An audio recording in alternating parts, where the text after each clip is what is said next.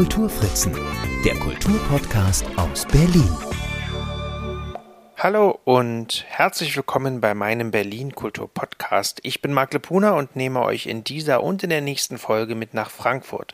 Natürlich, um über Berlin zu sprechen. Vom 18. bis 22. Oktober 2023 fand die 75. Frankfurter Buchmesse statt, die noch immer zu den wichtigsten Bücherschauen weltweit zählt. Ich war auch dort und habe an etlichen Verlagsständen gefragt, ob es denn aktuelle Berlin-Bücher gäbe. Einige Verleger und Verlegerinnen, Angestellte bei großen und kleinen Verlagen und sogar eine Autorin und einen Autor habe ich vors Mikrofon bekommen. Sie erzählen nicht nur über ihre Berlin-Bücher, sondern teilweise auch über die wirklich interessanten Geschichten der Verlage.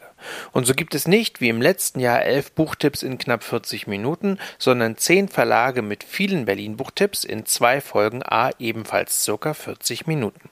Ich hoffe, ihr nehmt die ein oder andere interessante Lektüreempfehlung mit und bekommt vielleicht sogar Lust, euch die Programme der einzelnen Verlage etwas genauer anzuschauen. Los geht's!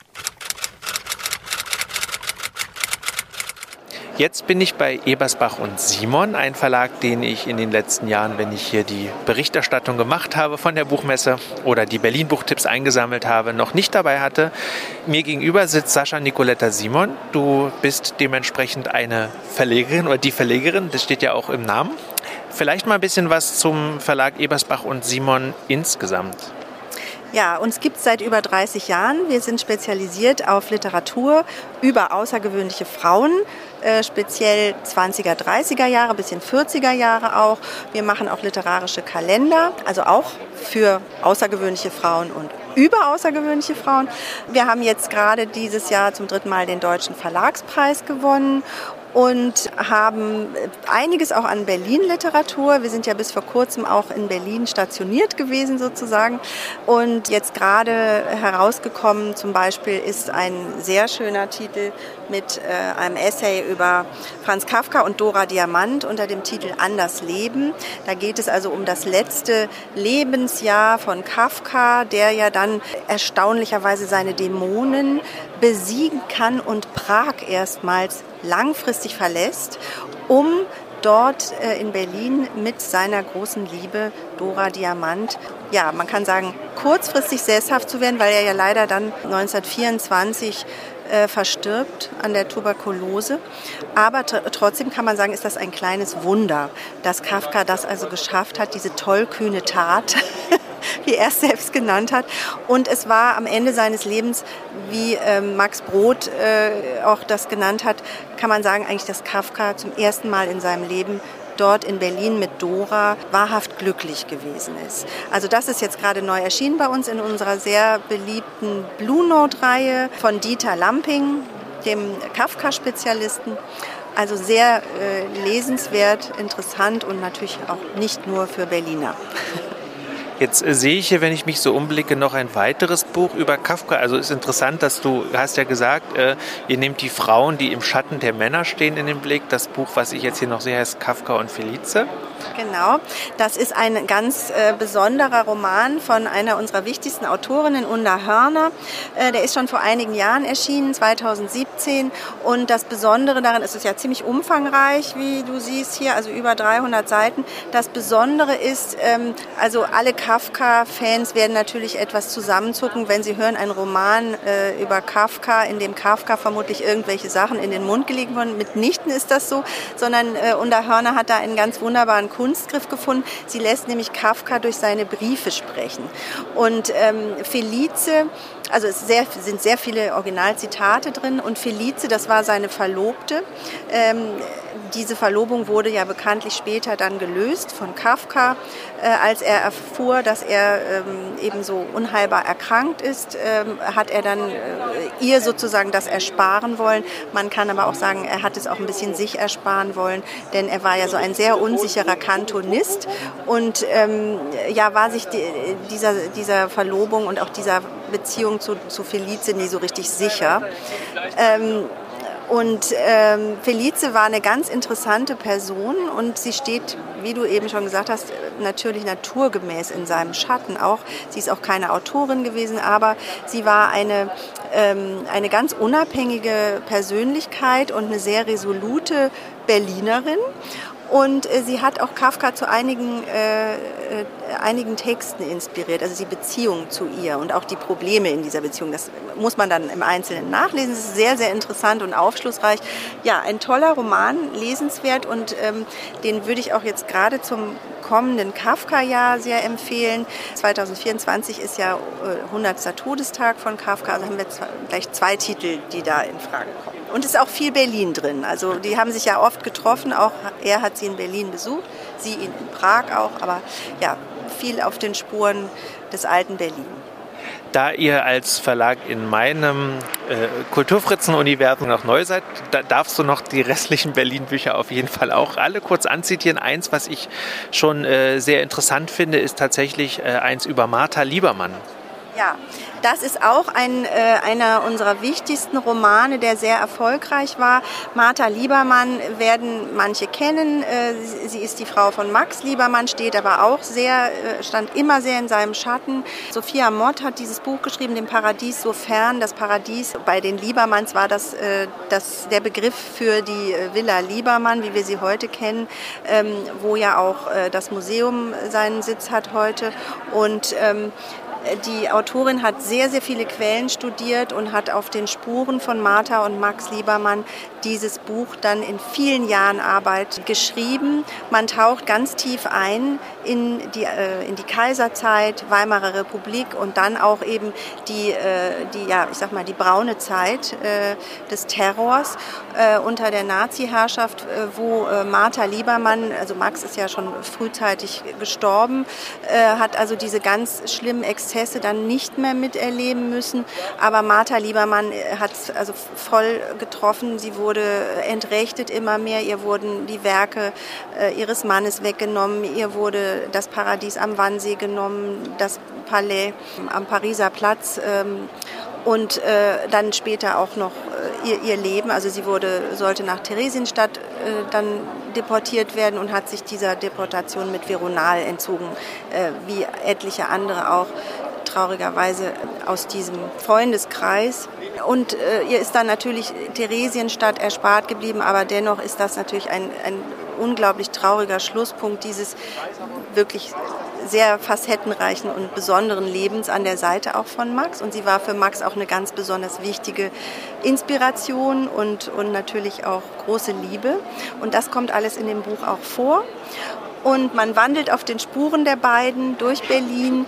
Es ist auch sehr viel berlinerisch drin, also es ist auch ein bisschen äh, amüsant. Und äh, ja, das traurige Ende, das kann man sich nicht ersparen, aber das Buch ist übrigens auch verfilmt worden letztes Jahr von Regina Ziegler Produktion mit Thekla Carola Wied in der Hauptrolle. Sehr, sehr gute Verfilmung, kann man sich vielleicht auch noch in der Mediathek angucken. Ja, also das würde ich auch sehr empfehlen. Und dann zum Abschluss vielleicht noch eins, was ich äh, vorhin schon so ein bisschen als Klassiker äh, bezeichnet habe, und zwar die wilden Jahre in Berlin. Das habt ihr, glaube ich, immer auf der Messe dabei. Ja, das ist sozusagen einer der Longseller aus dieser Reihe Blue Notes, die es ja schon seit über 20 Jahren gibt. Da gibt es etliche so äh, Longseller und dieses ist, äh, ja, ich weiß gar nicht, wann es zuerst rausgekommen ist, aber das gibt es seit mindestens 15 Jahren und ähm, ist auch ein beliebtes Geschenk. Der Untertitel Eine Klatsch- und Kulturgeschichte der Frauen. Da geht es eben um den Aufbruch der Frauen in den 20er, 30er Jahren, um die ganzen berühmten Ikonen, ähm, Anita Berber, Marlene Dietrich, Helen Hessel, Else Lasker-Schüler, die in den äh, Kabaretts, den literarischen Salons, auch das queere Leben sozusagen, was ja heute auch sehr viel thematisiert wird, das gab es damals natürlich auch schon und das war äh, genauso wild oder vielleicht noch viel wilder als heute. Und diese Frauen äh, haben ja auch die Männerdomänen erstürmt und erobert. Also das sind, äh, es sind fulminante Persönlichkeiten, auf deren Spuren man in diesem Buch von Birgit Haustedt dann äh, wandeln kann. Ja, dann vielen Dank für die Tipps und wer noch mehr braucht, Ebersbach und Simon hat sicherlich auch eine Webseite. Ja, natürlich, www.ebersbach-simon.de. Da finden Sie auch alle unsere Titel, alle lieferbaren. Ja, und dann hoffe ich, dass es jetzt inspirierend war ein bisschen. Davon gehe ich aus und wünsche euch äh, viel Spaß mit den Büchern. Dir noch viel Spaß auf der Messe. Und jetzt bin ich zum nächsten Stand gekommen und das ist ein neuer äh, Berliner Verlag, zumindest für mich neu. Er heißt Bärmeier und Nickel und mir gegenüber sitzt der Verleger Till. Hallo Till. Hallo. Erzähl mal ein bisschen was über den Verlag. Also es ist ein neuer Berliner Verlag. Es war für einen Frankfurter Verlag, der ist 54 gegründet worden, war ein Satirefachverlag mit vielen Karikaturisten, die der eine oder andere vielleicht noch kennt, Wächter, Gernhard Bernstein, Loriot, der hat bei B&R angefangen. Und eigentlich ist der Verlag berühmt geworden durch eine Satirezeitschrift, Pardon, also der Vorläufer von äh, Titanic und hatte so eine große Zeit wirklich in den 60er Jahren. Die hatten ein relativ umfangreiches Buchprogramm, war ein bisschen erweitert später durch ähm, nicht satirische Literatur wie Jules Verne, eine Neuübersetzung und hatten dann zeitweilig drei Zeitschriften, also pardon, als, als wirklich Cash-Cow, ähm, DDM, eine Verbraucher- und Testzeitschrift, die glaube ich heute keiner mehr kennen wird, aber es war so der Vorläufer von der Stiftung Warentest und Underground, so eine Schülerpardon. Und Ende der 60er Jahre hatten die ungefähr 100 Angestellte. Das war so eine richtig große Nummer hier in Frankfurt mit drei Verlagssitzen. Und dann gab es äh, finanzielle Verwerfungen, muss man sozusagen. Und dann war Schluss 71, also 70, 71.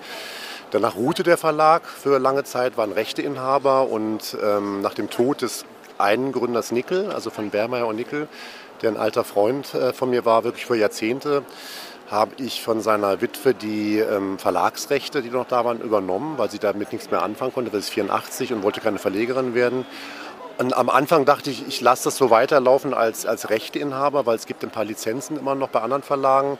Fand das aber wirklich schade, weil ich den, den, das, den Verlag an sich toll fand immer und dieses Logo liebe, dieses B&N-Logo mit diesem schönen runden Zeichen und dachte, irgendwie wäre es doch fein, wenn man eigentlich nochmal was versucht. Und dann habe ich Patricia gefragt, wir kennen es schon, also Holland Moritz, meine Partnerin, wir kennen es schon seit unendlichen Zeiten und ist ja auch im Verlagsbereich tätig. Und ähm, dann haben wir beschlossen bei einem Gang über den Friedhof, dass wir das gemeinsam probieren möchten und haben dann für, ähm, überlegt, was machen wir als Programm und haben überlegt, ein paar alte Sachen von früher nochmal zu überarbeiten. Das haben wir auch gemacht. Also einmal Adolf Hitlers Mein Kampf, also in der Originalausgabe mit den schönen Federzeichnungen von Hitler von früher. Natürlich nicht. Stop, Cut, genau. Und das andere, ähm, ein, äh, wir nennen es mal das Gartensexbuch, also ein Buch über ähm, Pflanzen, die erotische Auswirkungen haben, wenn man sie richtig anbaut.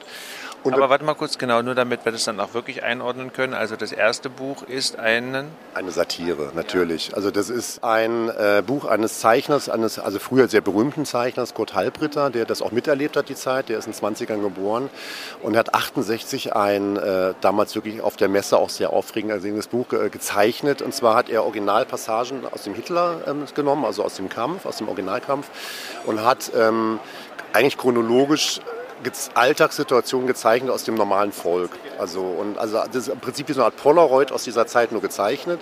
Und also vom Anfang, wo alle sagten, naja, wird schon nicht so schlimm werden und mal gucken, was kommt, also bis zum bitteren Zusammenbruch nachher.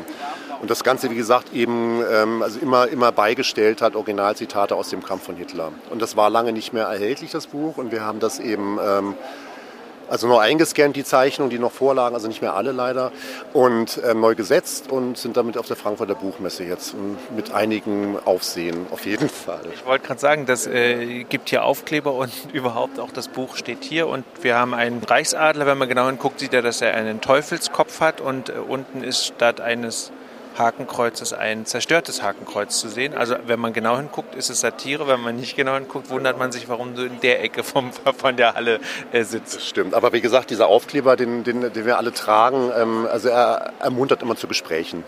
Die hatten wir reichlich, auch mit Polizisten. Ja. Gut, dann kommen wir mal zum, äh, zum dritten Buch und da gehe ich jetzt rüber zu Patricia. Hallo Patricia, Hallo. du bist die Lektorin von äh, dem dritten Buch, was jetzt eben keine Wiederauflage ist, sondern eben wirklich das erste neue Buch von Bermeyer und Nickel. Richtig, und gleichzeitig ist äh, Thomas Pigor, der Verfasser des Buches, auch unser einziger lebender Autor aus dem aktuellen Programm. Neben natürlich Anna Mateur, die das Buch ganz wunderbar gestaltet hat. Das Verrückte ist auch, dass wir bei Anna Mateur, einer Tänzerin, Schauspielerin, Kabarettistin auch aus Berlin, also also gebürtig Dresden, aber sie ist hier in Berlin sehr, sehr äh, aktiv und vertreten auf allen Bühnen. Da wussten wir alle nicht, dass sie so wunderbar zeichnet. Und durch ihre Verbindung und Freundschaft zu Pigor hat sich herausgestellt, oder die beiden fanden das irgendwann mal raus, er hatte dieses Buch in der Schublade, ihr fielen gleich tausend Bilder ein und schon haben wir jetzt Pigor und Matheur miteinander als Autoren-Duo, wenn man es so will, wobei Pigor das Buch verfasst hat, in einem Buch vereint. Das heißt, La Gröte sagt nicht Kleinkunst und tatsächlich, ähm, das ist die Novität in diesem ersten Programm, was wir haben. Denn die anderen beiden Bücher, die Till gerade beschrieb, das sind ältere Buchrechte, die wir jetzt neu aufgepeppt und in den Kontext gesetzt und herausgebracht haben. Ich muss so ein bisschen schmunzeln, weil als du, als wir vorhin äh, darüber geredet haben, ob es ein Berlin-Buch gibt und du sagtest, ja, das ist ein Roman und dann gucke ich da rein und dann ist der eben so bunt und abwechslungsreich und manchmal muss man die Seiten sogar umdrehen. Also was ist denn, also ich meine, Pigor muss man sagen, das ist ja der Pigor von Pigor und Eichhorn, ne? also eh schon als Kabarettist eben auch bekannt auf den Berliner Kleinkunstbühnen oder eigentlich deutschlandweit, wenn man so möchte. Aber dann erzähl doch mal ein bisschen, wie kam es denn zu der Zusammenarbeit? Also so verrückt wie Pigor auf der Bühne, wer ihn kennt, wer ihn da erlebt, mit äh, Pigor singt und äh, Dominik äh, Eichhorn darf begleiten. Wer ihn da erlebt, der kann das eins zu eins projizieren auf dieses Buch. Wir kamen zu einer Zusammenarbeit, dass äh, Pigor das Buch über das Genre Kleinkunst, über den Begriff Kleinkunst, den er hasst, den er abgrundtief verabscheut und deswegen auch hier nur auf dem Cover hat, damit man endlich mal darüber diskutiert, über diesen Begriff, der so unpassend ist. Es kam so, dass er tatsächlich schon länger an diesem Buch geschrieben hatte, es auch schon fertiggestellt hatte.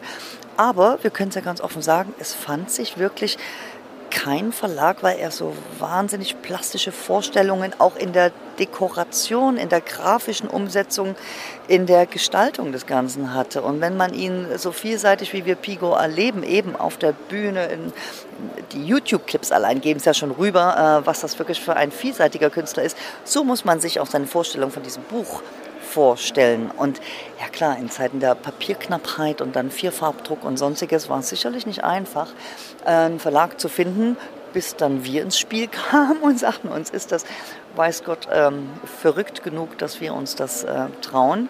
Und dieses Buch, ja, es ist ein Berlin-Buch, es ist aber ganz viel in einem. Also wir haben hier tatsächlich einen Roman, der erzählt wird da drin und der spielt in diesem wunderbar hochinteressanten Berlin, wie es Pigo immer sagt, des Anfangs der Mitte der 90er Jahre. Als noch so eine Goldgräberstimmung herrschte, als auch noch so eine Freiheit mit diesen vielen verschiedenen Bühnen in der Stadt, die sich von, ich rede jetzt natürlich ein bisschen mehr vom Osten als vom Westen, weil da war natürlich vom Prenzlauer Berg bis ähm, Friedrichshain nach Mitte, äh, da sprossen sie ja nur so, bis dann auch die Lesebühnen, Café Burger und alles dazu kam. Also da standen wirklich ich sag mal, schlimmste Dilettanten stellenweise als die Superstars auf irgendeiner Bühne äh, gegen die Tür. Also man zahlte keinen Eintritt. Am Ende gab es vielleicht dann so ein bisschen warmes Catering als Honorar. Und das ist heute manchmal nicht anders. Immer heute manchmal nicht anders. Und äh, auf der anderen Seite oder am anderen Ende der Stadt dann halt die Profis. Also es mischte sich so wunderbar. Man konnte auch gar nicht mehr unterscheiden, wer ist jetzt eigentlich äh, tatsächlich Künstler und kann was und wer nicht. Aber man konnte es rausfinden. Das war eine schöne, so ein bisschen Pfadfinderzeit. Und über die schreibt Pigor ganz ausgezeichnet, wie aus der Mitte heraus selbst erlebt. Und der Teufel sieht natürlich also ich wollte gerade sagen von oben, nee, der guckt von unten. Sieht das die Wände, sieht diese Stadt, die sich so ein bisschen ineinander assimiliert, genauso ihre Menschen und sagt sich dann, ich möchte eigentlich so vom 20. ins 21. Jahrhundert hinein noch einen letzten Pakt eingehen. Ich will mir noch eine Seele holen.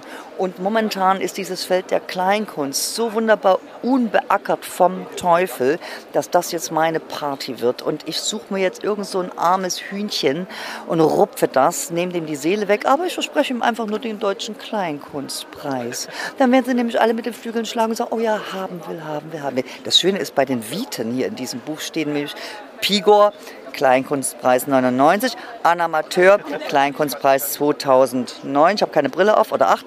Burkhard Ney, der ein ganz wichtiger, großartiger Grafiker dieses Buches ist, bisher noch kein deutscher Kleinkunstpreis. Da sieht man nämlich mal, wie wichtig das ist, wenn das sogar in die Vita wandert. Ja, und der Teufel findet dann halt einen Chansonnier, so ein, so ein, so ein kleines Weichei, Lagröte, hat aber nicht mit der Angestellten einer Krankenkasse, der Kulturbeauftragten einer Berliner Krankenkasse gerechnet. Und die macht selbst dem Teufel das Leben zur Hölle. So, das, das war die Romanhandlung. Des Weiteren haben wir, du hast es vorhin angesprochen, hier drin ein Drehbuch. Man nimmt nämlich das Buch, das kann man im Podcast nicht sehen, dreht es an einer Stelle einmal, das steht dann auch so da und dann beginnt der Text an, wieder zur anderen Seite weiterzulaufen. Also man kann dann in die Gegenrichtung lesen, also Drehbuch ist schon enthalten. Was auch wunderbar ist, dass äh, Pigor mit so Akrostichons, ich hoffe, ich spreche es richtig aus, sonst ruft er mich dann an, wenn er den Podcast gehört hat, äh, arbeitet. Das heißt, man hat in einem Fließtext immer den ersten Buchstaben eines Wortes und auch des nächsten Wortes immer in einer anderen Farbe. Und dann liest man die mal zusammenhängend und da liegt dann also über dem Satz, der das eigentlich ist, nochmal eine völlig neue Bedeutung oder eine völlig, also eine andere Aussage oder eine entsprechende Aussage, hochinteressant mit auch was für Worträtseln erarbeitet. Also wir haben ja den Roman, wir haben die Kleinkunstbibel, denn er bringt natürlich auch für alle, die noch nie auf einer Bühne gestanden haben, aber vielleicht Konsumenten von Kleinkunst sind, die sieben Geiseln der Kleinkunst mit rein. Ich kann ja mal ein paar nennen, die sind wirklich einfach nur großartig. Die beginnen schon damit Geschenke. Wenn Zuschauer ihren Top-Künstler dort Geschenke mitbringen. Du bist aber auf Tournee, hast ein riesen Bildband irgendeiner unbekannten Stadt oder so ein Blumenbouquet. Was machst du damit? Ne? Dann die erste Reihe, was da für Leute sitzen. Dann die Huster, dann die Ausreden von Veranstaltern. Oh, heute läuft das Champions League-Spiel, da hat man nicht dran gedacht, deswegen ist leider keiner da. Tut uns leid. Und, und, und. Also Zweitlacher, Fußball als Konkurrenz. Es gibt tausend Geiseln der Kleinkunst. Das ist mit drin, natürlich auch mit einer sehr übersichtlichen Landkarte, äh, wo einige, äh, das gleich ist, seht ihr jetzt wieder nicht im Podcast, also das ist der Einband des Ganzen in einer Doppelklappe, eine schöne farbig gestaltete Landkarte. Und das sind aber nur so Tourneeorte, wo sowohl ein Amateur als auch Pigon unterwegs sind. Die Städte sind nicht immer wirklich da, wo sie eingezeichnet sind. Und Zürich gibt es, glaube ich, fünfmal. Ich wollte gerade sagen, aber Innsbruck neben Halberstadt ist auch wirklich, es ist mutig, ja. Ja, also muss man sich einfach, man muss auch mal ein bisschen Offenheit walten lassen, auch im geografischen Sinne. So, das ist also die Kleinkunstbibel, also was auch wunderbar ist. Wenn fünf Tontechniker, ja, also von Ulf bis Danny, denselben Ton hören, aber alle eine völlig verschiedene Meinung dazu haben. Was jetzt mehr, was jetzt weniger, was blöd klingt, wirst du ja dann auch merken bei deinem Podcast. Genau. Das ist die Kleinkunstbibel und die grafische Novelle nennen wir es, weil natürlich die Grafik in diesem Buch allein schon wie zum Teil Text Strecken auch unterbrochen sind durch eindeutige Phallus-Symbole oder auch Vagina. Ach, hier haben wir das Drehbuch gehabt hier, ne? Ja. Ähm, auch mal so eine kleine Vagina eingestreut in so einen äh, Fließtext. Es ist wirklich ein Kunstwerk. Ja. Also kann man nicht anders sagen. Und äh, es ist wirklich aus der Tiefe des Kleinkünstlers herausgeschrieben, der nicht mehr will, dass diese große Kunst Kleinkunst heißt. Denn Kleinkunst ist wie Kinderschnitzel, ist wie Küssen ohne Zunge, ist wie ein Minigolf-Turnier es ist große Kunst, was die machen und das auch in diesem Buch. Alles klar. Ich bedanke mich für diesen großartigen kleinen Buchtipp. Wunderbar, ich freue mich sehr. Vielen Dank und ich mache mich dann mal jetzt auf zum nächsten Verlag. Vielen Dank euch beiden für Schön, das Gespräch. Da Vielen Dank und viel Erfolg. So, der Weg war gar nicht weit. Das ist nämlich am selben Stand. Ihr teilt euch nämlich einen Stand und ich bin jetzt bei der Favoritenpresse und mir gegenüber oder neben mir sitzt Bodo. Und Bodo, du hast auch einen Berlin-Buchtipp. Ja, wir haben ein äh, altes Buch aus dem letzten Jahrhundert wieder aufleben lassen. Und zwar hat Paul Lindenberg Berliner geflügelte Worte gesammelt, in die wir uns sofort verliebt haben. Wunderbare Sachen. Um die aber nicht unkommentiert dastehen zu lassen, habe ich den Berliner äh, Illustrator Jakob Hinrichs äh, gebeten, das Buch neu zu illustrieren. Äh, in einem Podcast kann man ja leider keine Bilder sehen, ne? das ist echt ein Problem. Aber du musst jetzt beschreiben. Ich kann jetzt beschreiben, es ist zum, es ist zum junge Hunde kriegen. Ich bin kein Berliner, ich bin Niedersachse und ich, hab, ich kann überhaupt nicht Berlinern. Kannst du Berlinern? Willst du mal was lesen oder? Jetzt nicht so spontan. Okay. Also ich könnte es, aber ich bin nicht betrunken genug, insofern. Also es gibt schöne Dinge, ähm, da würde ich mal nach hinten äh, blättern in diesem wunderbaren Buch, was zweifarbig gedruckt ist, ähm, auf äh, sehr wertigem Papier und wir haben äh, zwei Sonderfarben genommen. Zum Beispiel geht es äh, um den Tanz äh, in den verschiedenen Tanzlokalitäten äh, Anfang des 20. Jahrhunderts. Und einer dieser Berliner geflügelten Worte ist, verheddern sich man nicht die Beine. Äh, und wir sehen ein Paar, was mit unglaublich langen Beinen so verschlungen ist, dass man eigentlich gar nicht mehr das Tanzen der äh, erkennen kann. Genau, die sind total lang äh, und dünn, die Leute, und haben ewig nicht lange Beine und die sind total miteinander zerknotet. Genau, und ähm, ein bisschen makaber wird es auch bei dem äh, Paul Lindenberg. Äh, und zwar äh, gibt es auch den schönen Berliner Spruch, er genießt seine Schwie... Also ich versuche es ja nochmal mit den Berlinern, obwohl es sich wahrscheinlich bescheuert anhört. Er genießt seine Schwiegereltern, Schwiegereltern kalt. Ne? Das war mehr Kölsch, aber ist sehr nah dran, ja. ja. Wenn ihr sagt, ich spreche, wir sprechen ja Hochdeutsch. Also wir können das alles nicht so richtig. Äh, auf jeden Fall sehen wir einen, äh, sehen wir einen strahlenden, muskelbepackten, äh, gut aussehenden Herrn, der zwei Särge in der Hand hat, in denen seine Schwiegereltern liegen. Und vorne ist ein Fotograf, der das Ganze ablichtet. Und dann möchte ich noch eins sagen, da wir bei dem Makabren sind, mit dem wir ja auch äh, dann enden können, ohne jetzt natürlich all das Lustige, das Lustige muss man sich dann vielleicht erarbeiten, indem man sich das Buch selber kauft. Ähm, Egemin Ollenbeisen. Äh, man sieht eine ältere Dame, die den Jünter, der im Grab liegt, als Skelett ähm, mit, äh, mit einer ähm, Gießkanne begießt. Ähm, das Ganze ist erschienen in der Favoritenpresse letztes Jahr. Äh, ein kleines, schönes, quadratisches, illustriertes Buch mit einem Vorwort, das darf man nicht vergessen, von Björn Kulik. Der äh, den Podcast-Leuten hier auf jeden Fall schon bekannt ist. Wunderbar, genau, das Buch hatten wir letztes Jahr. Mhm. Ganz grandioser Berliner Lyriker, äh, der hierzu mit seinen, der ist nämlich ein echter Berliner aus Langwitz und der kann auch richtig Berlinern. Der wäre jetzt natürlich viel besser an dieser Stelle. Der hat ein Vorwort geschrieben und ordnet das Ganze in die heutige Zeit ein. Dann vielen Dank für den Buchtipp und äh, da wir immer auch die Verlage so ein bisschen vorstellen, zumindest dann, wenn sie noch nicht in dem Podcast äh, bei mir waren, das ist ja auch meine Aufforderung, nochmal die alten Podcasts durchzuhören, aber vielleicht nochmal ein paar Worte zur Favoritenpresse. Die Richtung des Verlags oder es ist, äh, der Ursprung des Verlags ist immer das illustrierte Buch. Ähm, um das mal so chronologisch zu sagen, ähm, das älteste Buch ist von 1340 und eine Armenbibel, die mich, deren Zeichnungen mich so wahnsinnig fasziniert haben, dass ich das in einem sehr großen Format nachgedruckt habe. Ähm, dann geht es über das Voynich-Manuskript, ein unentschlüsseltes Werk, auch aus dem späten Mittelalter, ähm, was auch wirklich faszinierend ist. Das sage ich jetzt natürlich immer, weil es alles meine Bücher sind. Äh, über florale Illustrationen des 19. und 20. Jahrhunderts ähm, bis zu zeitgenössischen Illustrationen. Ganz neu haben wir ein Buch gemacht, ähm, was eigentlich auch ein äh, Berliner Buch ist, ähm, mit dem Titel Modern Cyclist. Das sind die Beobachtungen von eben dem gleichen Jakob Hinrichs, der auch dieses ähm, Berliner Buch illustriert hat. Äh, das sind 55 Typen, schräge Berliner Fahrertypen von der Beigen Brigade vom Land, die auf Elektrofahrrädern die Fahrradwege versperrt, äh, über die wir fahren, über den männlichen Wutradler ähm, zur guten Ute, die äh, vom Einkaufen kommt mit ihrem Hollandrad und vorne und hinten frische vegane Sachen äh, transportiert. Ähm, also lauter Illustrationen, historische Texte zeitgenössisch illustriert und kommentiert oder historische Illustrationen mit zeitgenössischen Texten, wir haben auch ein, eine ähm, Sammlung auf 1500 Seiten mit allen deutschen Pflanzen, allen in Deutschland wachsenden Pflanzen, mit Verbreitungskarten, mit Beschreibungen, mit Bestimmungstabellen, ähm, ein drei, dreieinhalb Kilo schwerer Klopper. Ähm, auf den ersten Blick ist das alles relativ weit auseinander, aber die Illustration eint all das. Und seit wann gibt es den Verlag? Seit dreieinhalb Jahren ungefähr. Also noch gar nicht so lang, siehst du. Aber vom Begriff her dachte ich, das, den gibt es schon ganz lange. Dann äh, vielen Dank für, ja, für, für das Gespräch, so, was so spontan äh, passiert ist. Und viel Erfolg noch auf der Messe. Und äh, das Buch, ich glaube, den Titel hast du nämlich nicht genannt. Und so. du darfst noch mal Berlinern. Ich hau dir auf den Kopf bis zur Läuse piepen. Berliner geflügelte Worte. Von Mit einem Vorwort von Björn Kulig und Illustration von Jakob Hinrichs. Vielen Dank für den Wunderbar. Tipp. Vielen Dank. Viel Spaß noch auf der Messe. Danke.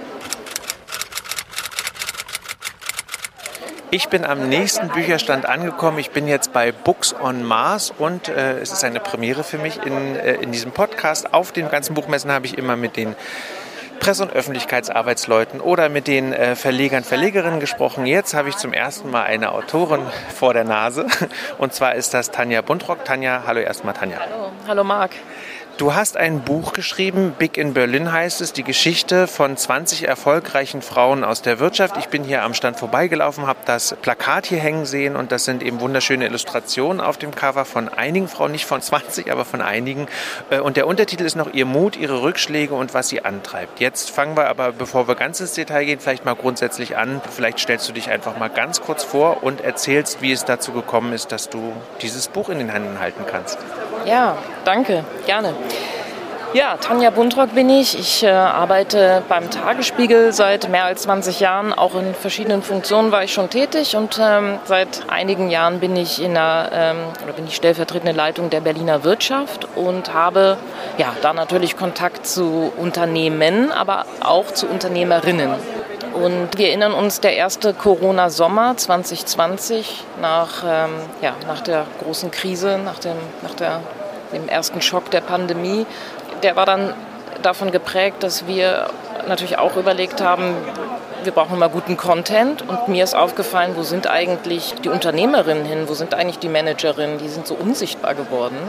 Äh, weil die Homeschooling gemacht haben teilweise wieder. Und man hatte den Eindruck, es ist wieder so ein Backlash, so ein, so, ein, so ein Zurück in die alten Rollenbilder. Auch von gestandenen Managerinnen, die dann irgendwie Care-Arbeit zu Hause machten und äh, ja immer unsichtbarer wurden. Und da kam mir eben die Idee, so als Sommerserie angedacht, äh, einfach ein paar Frauen, die noch nicht so bekannt, die nicht die üblichen Frauen sind in der Wirtschaft, die man immer... Ähm, immer mal, über die man immer mal wieder was liest, sondern spannende Geschichten zu erzählen über noch nicht so bekannte Frauen. Und es wurde dann schnell zum Selbstläufer, weil ähm, ja, die Serie gut, einen guten Anklang bekam.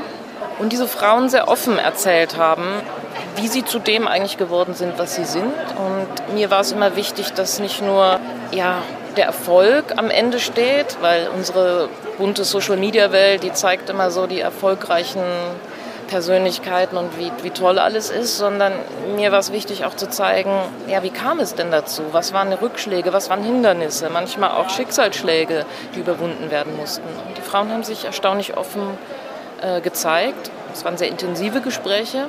Und so kam dann eine Geschichte zur nächsten. Und ich dachte mir, ich war so selbst empowered nach jeder Geschichte. Das ist ja schade. Eigentlich müssten wir die zusammenbinden. Das wäre doch toll, die mal alle versammelt in einem Buch zu haben.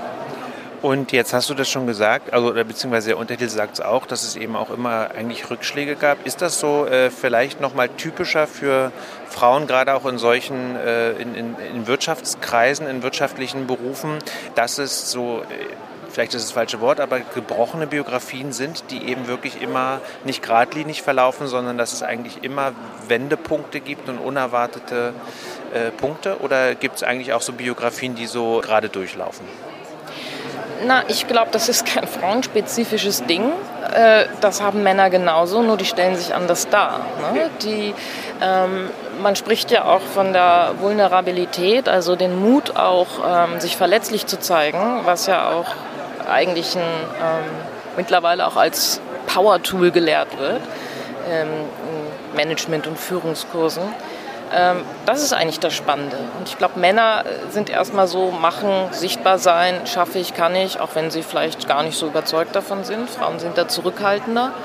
Und äh, ich fand es eben schön, dass sich diese Frauen, die ja durchaus alle den Blick nach vorn hatten und es geschafft haben, sich durchzubeißen, dass sie eben auch den Mut hatten, sich verletzlich zu zeigen bei mir und gesagt haben, hier, da bin ich durchs Abi geflogen oder äh, mein Vater wollte als erstes, dass ich irgendwie Juristin werde und ich habe dann gemerkt, das war ganz furchtbar, ich konnte das gar nicht. Ich meine, sind die was ganz anderes geworden.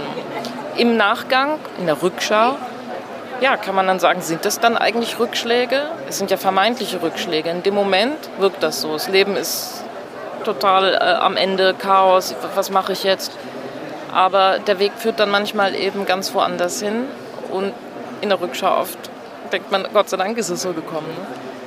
Jetzt hast du hier einen äh, wirklich schön aufbereiteten Bildband, möchte man fast sagen. Also ein äh, Buch mit vielen großen Bildern. Es ist ähm, sehr, sehr luftig gestaltet, mit großformatigen Porträts, mit kleineren Bildern, mit farbigen ähm, Boxen, in denen nochmal so be bestimmte Erkenntnisse. Würde man, Lifehacks würde man ja, heute genau, sagen, genau. Ich. ich. Genau, ich hatte so Schlagworte, die für diese Persönlichkeiten stehen, jetzt gesagt. Genau. Und dieses Buch ist auch großformatig, fast, äh, fast A4, also so eine Mischung aus Folio und A4-Format. Wie unterscheiden sich denn die Texte, die jetzt hier drin sind, von dem, was im Tagesspiegel erschienen ist? Die Texte selbst, das ist natürlich eine Copyright-Sache. Ich habe die jetzt nicht komplett nochmal neu geschrieben. Ich habe die angepasst und auch jetzt müssten sie eigentlich schon wieder, sind sie teilweise überholt. Denn zum Beispiel eine der Persönlichkeiten, die Manja Schreiner, war da noch Leiterin der Fachgemeinschaft Bau, also Baulobbyistin. Mittlerweile ist sie ja Verkehrssenatorin in Berlin mit viel Diskussion. Also äh, die Wege entwickeln sich auch immer weiter. Ja, wir haben es natürlich jetzt nochmal anders komponiert und wie du schon beschrieben hast, mit einzelnen Zitaten und diesen, ja, das wird hier Best Practice genannt. Ich würde das jetzt vielleicht Tipps aus der, aus der Praxis nennen oder so. Und auch noch ein bisschen ergänzt durch ähm, ja teilweise was etwas zu den Unternehmen, dass man noch ein bisschen mehr erfährt über das, was auch, ähm, sind ja nicht nur Gründerinnen, auch Managerinnen von Unternehmen da, was die Unternehmen zum Beispiel für Diversität, Frauenförderung, Female Empowerment, wie man jetzt sagt, äh, tun. Dann greifen wir doch mal vielleicht beispielhaft ein, zwei Frauen raus, die du uns vielleicht mal kurz vorstellst, damit wir so ein bisschen wissen, was uns in dem Buch erwartet.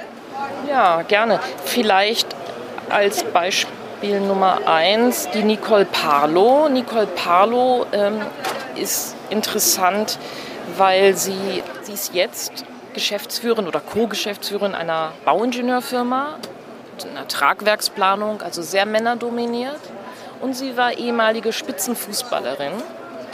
Sie ist äh, in der DDR geboren und aufgewachsen. Spannende ist, sie hat sehr offen erzählt von ihrem, ihrer strengen Familie, ihrem sehr strengen Vater, der NVA-Offizier äh, war. Mit ihren Geschwistern beispielsweise wird dann alles geschildert, musste sie Wissensfragen beantworten am Armbrottisch. Also ist sehr auf Leistung gedrillt worden schon. Sollte eigentlich natürlich eine Mädchenkarriere, sage ich mal, einschlagen, weißes Kleid tragen, sich nicht schmutzig machen, das Übliche nicht auf Bäumen sein. Aber Nicole sah aus wie ein Junge. Äh, Nicole wollte Fußball spielen. Nicole ist auch lesbisch. Also das heißt eine Biografie, die erst so gar nicht vielleicht ins, ja, ins Lebensbild der Eltern passte. Aber sie konnte halt sehr gut Fußball spielen. Im Gegensatz zu den Jungs, wurde sehr früh entdeckt. Und da haben die Eltern dann auch wieder umgeschwenkt oder sind umgeschwenkt und haben gesagt, okay, ähm, Ihr ganzer Ehrgeiz, den sie in die Tochter steckten, vorher, der wurde jetzt auf dieses, auf dieses Fußball-Leistungszentrum äh, kapriziert. Die ist dann auch ins Sportinternat gekommen. Aber auch hier wieder, also sie hat es bis zur Nationalauswahl geschafft, damals noch unter Silvia Neid, hat bei Turbine Potsdam gespielt. Schicksalsschlag, sehr starke Verletzung, durfte nicht mehr weiterspielen. So. Und was dann? Ne? ja, dann ähm, technischen Beruf studiert und ist eben in diese Männerdomäne äh, Tragwerksplanung, Bauingenieurswesen gekommen und behauptet sich eben da, so wie sie sich früher auf dem Fußballplatz gegen die Jungs in gemischten Mannschaften äh, behauptet hat, behauptet sie sich jetzt eben sehr eindrucksvoll auch auf dem Bau, wo sie natürlich auch erstmal beäugt worden ist als Frau. So. Kann man also nachlesen in dem Buch, vielleicht, weil es echt wirklich spannend ist, vielleicht nochmal so ein zweites Beispiel? ja, ein zweites Beispiel, ganz anderes Beispiel. Ähm, Irene Selvanathan. Schon wie der Name sagt, Irene Selvanathan ist ursprünglich äh, aus Sri Lanka. Sie ist im Alter von fünf Jahren mit ihren Eltern, äh, musste sie fliehen aus dem Land vor dem Bürgerkrieg. Die Eltern mussten alles zurücklassen, ihre Besitztümer, ihr Haus. Die hatten ein relativ gutes Leben dort. Sie ist dann ins äh, Asylbewerberheim nach Spandau gekommen, ohne ein Wort Deutsch zu kennen, kannte niemanden natürlich. Und äh, ja, Irene wurde immer unterschätzt, sagt sie. Sie ist, äh, wenn man sie anschaut, sie ist nur 1,52 groß, wie sie sagt. Ich bin ja nur 1,52 groß, sehr weiblich gebaut, piepsige Stimme. Irene ist aber die Chefin von Neurospace und baut Mondfahrzeuge mit ihrem äh, ähm, Unternehmen mittlerweile. Die NASA ist interessiert, die haben eine Kooperation. Also auch wieder ein sehr technischer Beruf, männerdominiert und diese, dieses vermeintliche äh, unterschätzt werden, das hat sie schon sehr früh zu spüren bekommen. Und wenn sie äh, in Baikonur zum Beispiel an der Weltraumstation war, wurde sie natürlich als Praktikantin erstmal äh, ja, fast rumkommandiert, kann man sagen. Aber sie ist halt die Chefin eines sehr, sehr, sehr erfolgreichen Luft- und Raumfahrtunternehmens. Oder Start-ups. Start-up kann man, glaube ich, gar nicht mehr sagen. Ja, vielen Dank. Dann sind ja noch 18 Frauen übrig, über die wir jetzt äh, nicht so viel verraten wollen. Ein paar Namen sind ja schon gefallen. Ich wünsche dir viel Erfolg mit dem Buch. Vielleicht gibt es ja auch eine Fortsetzung. Es wird ja noch mehr erfolgreiche Frauen geben. Vielleicht die nächste Sommerserie oder vielleicht gibt es eine andere spannende Berliner Sommerserie, die dann auch wieder zum Buch wird und dann reden wir wieder miteinander. Vielen Dank für das Gespräch. Sehr gerne. Ich danke dir. Tschüss.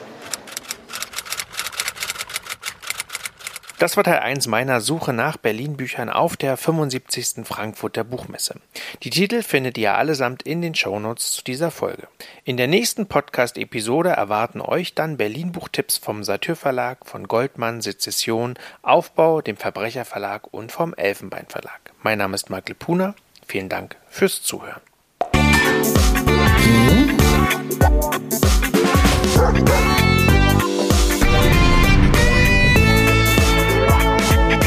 Die Kulturfritzen, der Kulturpodcast aus Berlin.